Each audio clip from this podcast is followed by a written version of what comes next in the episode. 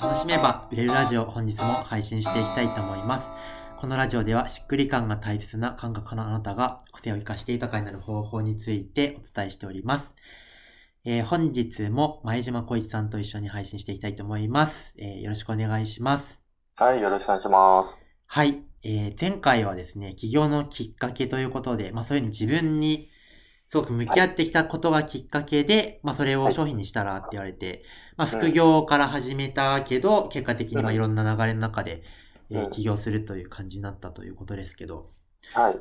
なんかあの、まあ前回も言ったんですけど、なんか早かっうん。早いなと 思ったんですけうんど、早い、どうなんだろう。なんか1年で独立できる人って、うん。結構意外と少ないんじゃないかなって気がするんですよね。そう、だからなんか聞いてると、はい。他の人と実際どうだったっていうのが聞くと、多分、始めてから、うんまあ、例えばフロントのセミナーとか何千円とかのをちょっと抜いたとして、はい。バックエンド売れたっていうのをちゃんとした売り上げとするなら、うんまあ、それでも最初モニターみたいな感じで、うん。うん。なんか当時、いくらだったかな ?3、3ヶ月で5万円みたいなプランみたいな。今考えると安すぎたなっていうのがあるんだけど、まあそれが初めて売れたって考えると、うんうんうん。多分初めてが多分半年ぐらいで売れたのかなへ立ち上げてから。ー。はいはいはい。でそっから件数増やしてって値段を段階的に上げてってっていう感じかなるほど。な、流れ的には。はあ、はあはあはあ、なんかその、どうなんですかね。やっぱり、1年間で独立、まあ、自分も早くて1年かなって思ってるんで、その、うん。うん。まあ、いける人はいけるんですけど、まあ、いけない人はいけないわけで、うん。なんか、コーニャンが、その時に独立1年でできたっていうのに、もしなんか、成功要因があるとしたら、なんか、どういったことがあったから、うん。できたって思います？なんか今振り返ると、うん。なんか自分もやっぱ今ね、受講生とかにビジネスのやり方を教えてたりするけど、い。やっぱ伸びる人と伸びない人とか、はい。うん、うん。自分とかを振り返った時何が一番違うんだろうと思ったら、うん。で、別に俺がセンスが良かったわけでもないと思うんですよ。うん。実うんうん。ただ、うん、あのー時間のかけてる量はやっぱ違うな。ああ、なるほど。あの、まあ、よく言う大量行動って言い方にはなはいはいはいってしまうけど、あんましあれも、なんだろう、ううんん、あんましそれをゴリゴリ押したいわけではないんだけど、はい。一番の違いはやっぱそれは、なんか今の教えてる子たちとか他の人たちを見てると、当時の自分がやってたうん。取り組み方と比べると、うんあ、それは全然違うよねってないるほうか、で、特にやっぱ俺週5で働きながうんら、うんカレンダー通り働いて、うんうん。うん。で、土日とかは結構イベンター業的なことをやってたりとか。で、で、空いた時間で、なんだろう、セッションやったりとか、うんうんうん記事を書いたりとか、コンテンツを作ったりみたいなのをやってたわけですよ。はいはいはい。結構時間ない中で。っうんうんうんていうのを比べたとき、やっぱ今の人たちとか見ると、やっぱそれに比べると、やっぱ、まあ正直やっぱ量が足りてないなってうん。いうのははあ。最低限。へえ。なんか仕事終わった後家帰ってきてから、自分の副業に向けてなんだろう。うん。えっ、と、まあ、発信したりとか、うんコンテンツ作ったりっていうのを、うん。どれぐらいやってたんですか？えっ、とね、だから時間があんまないから、うんうんうん、うん。移動時間とかも使ってたよね。はあ、はあはあ、なるほどな移。動時間で記事書いたりとか、はあ、はあはあ。LINE アットの記事作ったりとかう、ん。うん、そういうのもや、結構だから移動時間とか、うん、少ない時間でどんだけ効率よくやるかみたいなのもあったし、はあ、はあはあ。うん。あとなんか当時、その、僕が書いてた企業塾のシステムが、うんうん毎うん毎日ちょっとやったことを報告しなきゃいけないおー、なるほど、なるるほど。で、まあ、それって別に、やっぱし、報告するってことは逆に何かをやらないと報告できないじゃん。確かに。ほ報告するネタを作んなきゃいけないって確かに、いうのを確かに。考えたときに、やっぱりそれが良くも悪くもちょっと強制力を働いてたから、やっぱなんはか、やってたかなっていうのは今思うと。なるほど。うん。うん。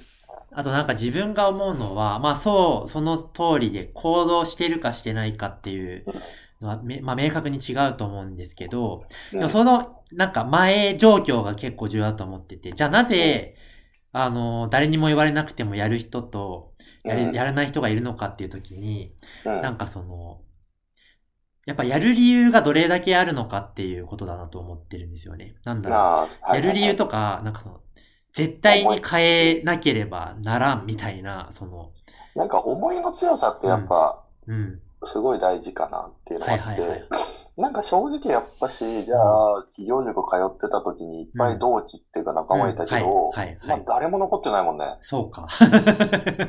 でも、なるほど、なるほど。うん、はいはいはい。確かにね。正直、あまあ、その時出会った人で何人かはいるけど、ーうんうんうんうんうん。ああと、なくはないけど、多分俺とみんなとの違いは、コンテンツが俺変わってないんですよね。おー。ずっとだからビリリフリなんですよ。え他の人は、あ別にそれが変わる変わんないがどっちでもいいんだけど、あ、うん違うなと思ってち、あの、方向転換するのも全然いいと思うんだけど、なんか俺は良くも悪くもずっと変わってないんですよね、ー、立ち上げから。えー、なるほどなるほど。サービスが。はいはいはい。みんな変わるじゃないですか、ちょこちょこ。うんうんうん。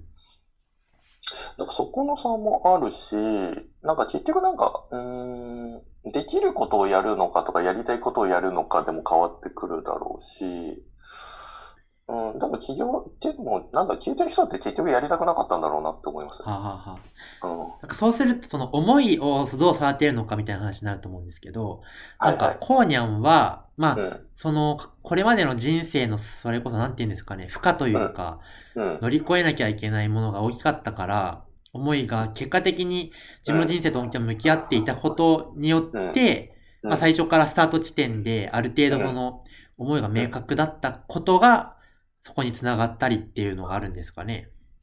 うーん。っていうのもあるだろうし、やっぱりその、正直危機感の大きさじゃないかななるほど。ややっぱし人ってプラスを得るよりもマイナスをなくす方が動くので、はい。あのーこうなりたいっていうよりも、これやんねえとやべえぞっていう方の方がやっぱ人が動くと思うんですよね。なるほど。だから結構みんな企業とかそのビジネスとか憧れうんうんうん。でやるのはもちろん大事なんだけど、うんなんかそっちが強すぎ、だから慣れ、慣れたらいいなが強いんですよね。うん、はいはいはい。だけど、マジでなやらなきゃいけないとかなるみたいな、その危機感というか、そっちが薄い人が多かったんじゃないかなっていう気がしますよね。えーなるほどイメージ的に。うん。コーニャの危機感ってどういうとこにあったんですか？なんだろう。このままじゃやべえっていうか、なんかやっぱし、僕の場合は、まあうちのクライアントさんもそうなのかもしれないけはいはいはいはいど、こうなりたいからそこを目指しましょうってよくあるじゃないですか。はい。あんまりそこに興味がなくて。えあの、今の状態から抜け出したいとか、今の状態からより良くしたい、今を脱却したいが結構多くて、うん。なんか今の生きづらい状況が抜け出したいよね、みたいな。ー、うんうんうんうん。そっちが強いかな。から現状打破的な要素が、こうなりたいってそこを目指すよりかは、うんなるほど。じゃあその副業でやってた時も、なんだろう、このままじゃ嫌だ、このままじゃまずいっていう、なんかその強烈な気持ちが突き動かしてたみたいな。あー、それもあったし、やっぱし高い金払ってるね、企業塾なるほど、なるやほど。ってたから、そこはやっあぱ、払わない、支払いとかもあったよね。ああ、売り上げ上げなきゃ払えないみたいな。そうそうそうそう、生活できないみたないるな。ほど。そうか。なかなかアグレッシブな感じ。あ、でもそっちの方が、だから欲しいものがあるから稼ごうとかよりも、いや、まああー稼がないとあの生活できないんだけど、みたいな。おおなるほど。うんコニャン追い詰められて動けるタイプだったんですね。僕はでもそうですね、そっち、はあ、なあるほの、毎回もういい加減そのやり方変えたいんだけど、そうなっちゃうパターンあーだなるほど。うんど。なんかこれはすごいタイプあるなと思ってて、なんか、追い詰められた時に、なんか進化が発揮できるタイプと、うん追い詰められたらそのまんま、そのまま干からびていくタイプが、そうそうそう。いますよね。いますいます。でも、だから俺がまだ動けないわーってなってる時は、自分で、あ、まだ追い詰められきれてないなっていう時は多々あります。えー、なるほど。傍から見たら結構だけど、いや、まだ多分、まだ、なんだろう、危機感足りてないな、みたいな。へえ、そうか。なるほど。そしたら、まあ、今回はそんな感じでですね、コーニャがなぜ1年で独立できできたのかというテーマに結果的になりましたけど、はい。またいろいろ聞いていきたいとはいいうふうに思います。え今日はこんな感じで終わっていきたいと思います。また次の音声でお会いしましょう。バイバーイ。